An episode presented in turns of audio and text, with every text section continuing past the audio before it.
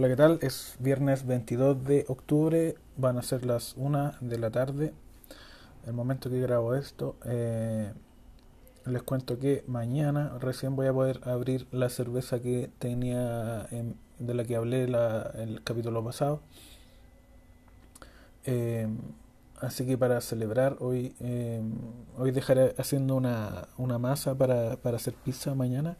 Estoy investigando hay, un, hay unos artículos sobre, eh, bueno, le llaman como método científico de hacer la pizza, pero en realidad es como lo tradicional, eh, como llevado a, a, método casero, porque eh, los hornos caseros tienen cierto límite de temperatura y no permite, em,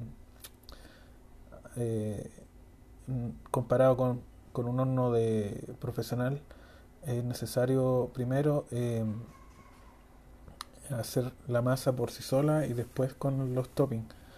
Eh, y otro factor importante es el tema de la levadura, similar a una cerveza, cuando uno deja la, el fermentador a una temperatura muy alta, fermenta demasiado rápido y produce sabores no deseados. En, en la masa de pizza lo recomendado es hacerla una noche antes, 24 horas quizás. Eh, primero hay que activar la levadura, que la levadura son hongos unicelulares, por lo que tengo entendido. Eh, y vienen, vienen eh, inactivos en la bolsa cuando uno lo compra en paquete.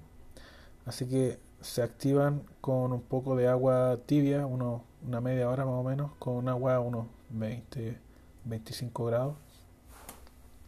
Después de eso, de que se hayan activado, uno empieza a agregar el resto de ingredientes, eh, la harina, sal, eh, y algunos, de hecho, eh, yo he visto algunas recetas caseras que le, ponen más cosas como, no sé, pero no, no son necesarias, creo que bastaría con eso.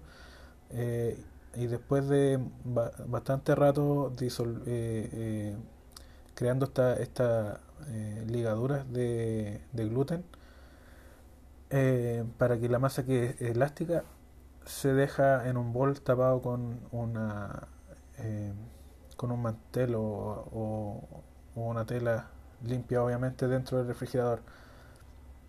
Esto, esto dejarlo en el refrigerador permite que, el, que la levadura sea más lenta en su proceso y no genere sabores indeseados al, momento de al final preparar la masa. O sea, al otro día se saca esta masa del refrigerador, se deja otra media hora a temperatura ambiente y ahí se procede a, a estirar la masa, dejarla en el horno un rato, eh, que, que, se termine, que quede como una masa precocida y luego poner los toppings y, y finalmente finalizar la, la pizza.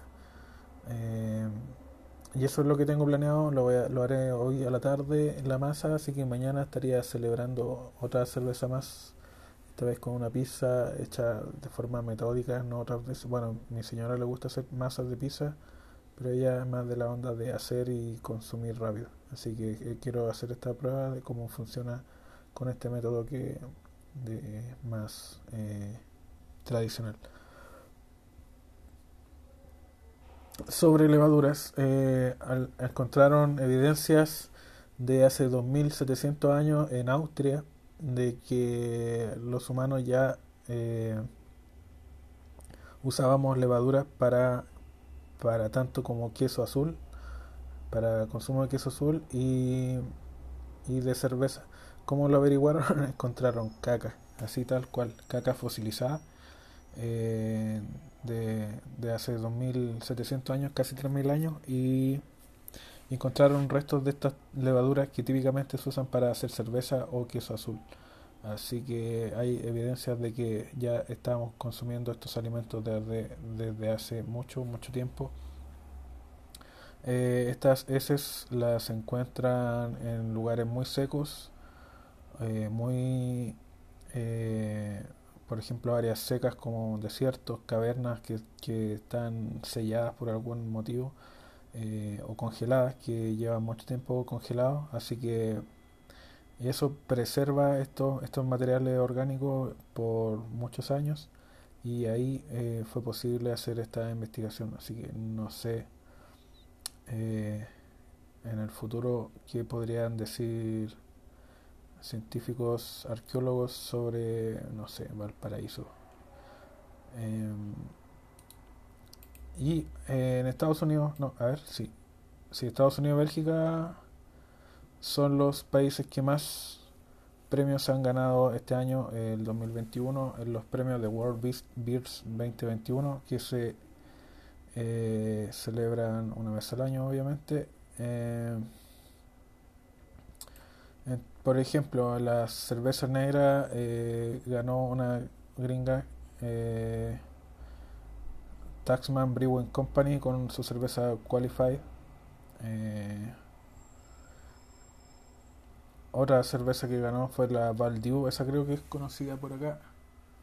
Creo que hasta tenía unos posavasos de esa cerveza por aquí. Eh, de Brasserie, de la Valle, no sé cómo se pronuncia, esto es como una cosa de, francés. Eh, pero las que de las que me gustan a mí, obviamente, de la mejor IPA es una gringa, una que se llama Wanderer de la Weilers Brewing Company. Eh, y acá se confirma una teoría que he estado formando desde hace un par de capítulos sobre las veces que se me pasa la mano con el lúpulo y me paso mucho en el Ibu. Y he estado probando, bueno, el fin de semana, he, estado probando cervezas que son más eh, agradables o, no sé, más disfrutables, eh, si se puede decir. Eh, que también siguen siendo IPA con harto lúpulo, pero no llegan a los 100 y en casi todos estos casos el IBU va entre 70 y 75 IBU. Acá está la mejor IPA del mundo según esta competencia. Lo estuve revisando en Antapes, la aplicación de cerveza, de cata, de cata de cerveza, donde cada gente le pone su nota. Y sí, esta, en este caso es de 75 IBU, así que creo que para la próxima cerveza que haga voy a... Em, voy a diseñarla de una forma en que el I1 pase de los 75. Eh, creo que ya se me está pasando mucho la mano. Puede ser error de novato de querer meterle y meterle más lúpulo a la cosa, pero mm, no es necesario. Eh, además, eh, la cerveza no solamente lúpulo, tiene otros ingredientes que, como lo vimos en un par de capítulos atrás, hay muchos factores que influyen en una, una cerveza de otra, no solamente un ingrediente. Y, y, no solo la cantidad, también pueden ser variedades. Por ejemplo, lo que hablan acá de la Wanderer de Whalers Brewing, dice que tiene aromas cítricos y a mango. Eh, y una mezcla de lúpulo que agrega fuerte nota de mandarina. Me imagino que acá deben estar usando algún tipo de mosaic o amarillo eh, por los, los, rasgos frutales mm, y, o, o, citra por el tema de, de los aromas cítricos. Ah, no, no, no, especifican acá proporciones, obviamente, porque son catas nomás, no, no, no está la receta de acá para que la gente la haga, pero yo creo que es. Mm, esta misma IPA, eh, si ganó un premio, deben estar la gente en, en, en Homebrewers Talk, en Reddit, y en otras comunidades de cervecería deben estar tratando de achuntarle a la, a la receta para, para hacer algo similar. Y yo me quedo, en este caso me quedo en, en, el IBU. Creo que me he pasado mucho la mano con el IBU y creo que tengo que, echar un poco pie atrás a eso. Ah, eso es la gracia de, del homebrew, es que mm, uno puede experimentar y, bueno, eh, uno hace lo que a uno le gusta pero también tiene que ser eh, agradable para la otra gente también, pues yo, yo le regalo cerveza a amigos y a familia eh, y no quiero matarlos del, del gusto con tanto amargor. Eh, y aparte que el lúpulo es caro, sobre todo no sé si en otros países, pero acá en Chile no, no hay mucho cultivo de lúpulo, los que hay son de, de las mismas cervecerías que ellos mismos lo usan Así que en general gran parte o casi todo es importado y, y bueno, con, lo, con los temas de inflación ahora eh, todo se hace más caro. Si las cosas son importadas, las cosas de afuera las compran se compran en dólares y el dólar está... No es que el dólar esté subiendo, o sea, comparativamente con nuestro peso que se está devaluando muy rápido, el dólar también se está devaluando, pero el de el peso chileno se está devaluando aún más rápido que el dólar. Eh, esta inflación eh, se puede decir que es global, pero ciertos países lo hacen mejor que otros y Chile no lo está haciendo bien.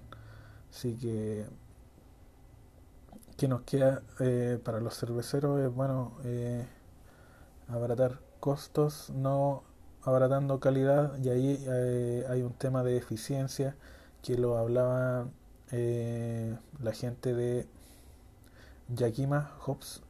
Ellos eh, tienen varios cursos online, y están en YouTube, de, cómo mejorar la eficiencia. No necesariamente tienes que gastar, eh, tienes que crear una cerveza de menos calidad ni menos sabor, sino que saber qué tipo de lúpulos eh, sirven para distintas etapas. No tanto si el tipo de lúpulo, sino el proceso que llegó a ese, producto final de lúpulo, ya sea pellet o concentrado o crio, crio hops, cryo, esos que son que los que hacen el pellet en frío eh, y esos son por ejemplo más concentrados eh, y así eh, puedes aumentar la eficiencia de tu de tu de tu cerveza sin bueno la idea es que si, que la que si tú gastas menos por lo menos mantengas el mismo eh, la misma calidad de cerveza. En mi caso creo que reduciendo la, la, cantidad de lúpulo no solo voy a reducir costos, sino que también la voy a hacer más eh, disfrutable, eh, con no tanto amargor y enfocarme más en otros aspectos de la cerveza que pueden ser los tonos frutales o cítricos de tanto sabor como aroma. Así que creo que esa va a ser mi orientación, a buscar una, una, cerveza más equilibrada y no tan cargada al lúpulo. Eh, no es de extrañar que la cerveza, la mejor rubia de este año, sea una, una alemana, la Keller Beer de Carlsberg. Y bueno, después aparecen unas de esta de sin alcohol y otras cosas, las sour, no, de ahí no, no entro. Y, Serbia aparece por primera vez, parece. Eh, hay una cerveza que se llama Stout de Salto que apareció en esta, este año. Es, eh, es parece que es la primera vez que Serbia aparece en estos rankings. Y, y por último hay una belga que es la mejor cerveza de trigo del mundo. Se la ganó Brooks Star Bevier y de Brouwer de Halfman en Bélgica. Y eso serían, eh, está el, en el plural.com. Eh, aparecen estos rankings. Eh, si quieren ir a la fuente original, también pueden ir a traveler.es. que bueno, no, no, no hay mucha diferencia entre, entre los dos artículos, no tiene más fotos que el otro, pero bueno, eso sería el, podcast de hoy. Espero que disfruten este fin de semana. Yo espero mañana tener la pizza hecha, ojalá que funcione. Y, y espero también que la chela haya funcionado bien. Esta vez no le puse mucho mucha dextrosa. Eh, me fui bastante conservador en la cantidad de, de, volúmenes de CO2 que, que necesito porque eh, ha pasado en otras ocasiones que le pongo mucho y aunque eh, inicialmente la cantidad de gas es la correcta, eh, con el tiempo eh, va juntando aún más y más gas y las últimas botellas ya son casi intomables. no, no que tengan mal sabor, sino que se forma como una especie de volcán o geyser que, que termina todo convirtiéndose en espuma. Mm. Cuando uso números más conservadores, puede ser que la primera dos semanas de embotellado no se forme tanto gas, pero después se estabiliza y se hace más cómodo el consumo. Eh, dicho esto, creo que hay formas de, tener esto con frío, pero no tengo el espacio ni un refrigerador donde pueda meter tanta botella junta, así que hay que adaptarse a lo que uno tiene y hacer lo mejor posible con las herramientas que uno tiene disponible. Y bueno, y eso sería todo por hoy. Espero que, bueno, creo que la próxima semana no voy a poder grabar, eh, pero cualquier cosa, eh, si están suscritos va a aparecer un nuevo, nuevo episodio, así que hasta la próxima. Chau.